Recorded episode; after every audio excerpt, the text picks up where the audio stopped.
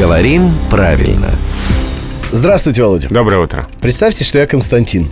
Легко. Абстрактный. такой Легко. Константин пишет, конечно, конкретный наш слушатель.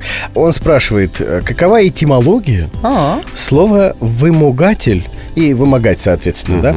А какое проверочное слово, потому что, Костя говорит, никогда не задумывался, а тут резануло глаз, что пишется через «о». Надо полагать, что до этого он писал через «а», «вымогать».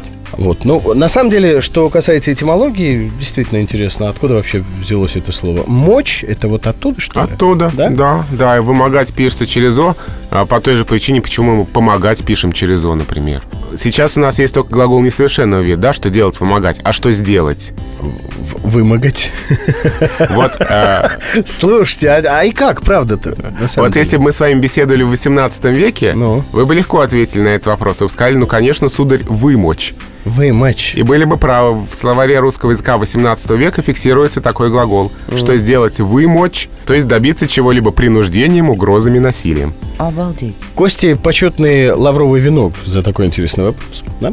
А вам огромное спасибо за такой содержательный ответ. Это главный редактор Грамотру Владимир Пахомов. Рубрика «Говорим правильно», которую в эфире можно услышать по будням в 7.50, 8.50 и в 9.50. Речь идет, конечно, а, про утренний эфир. Ну и э, при желании можно скачать на интернет-портале himlion.fm или в iTunes.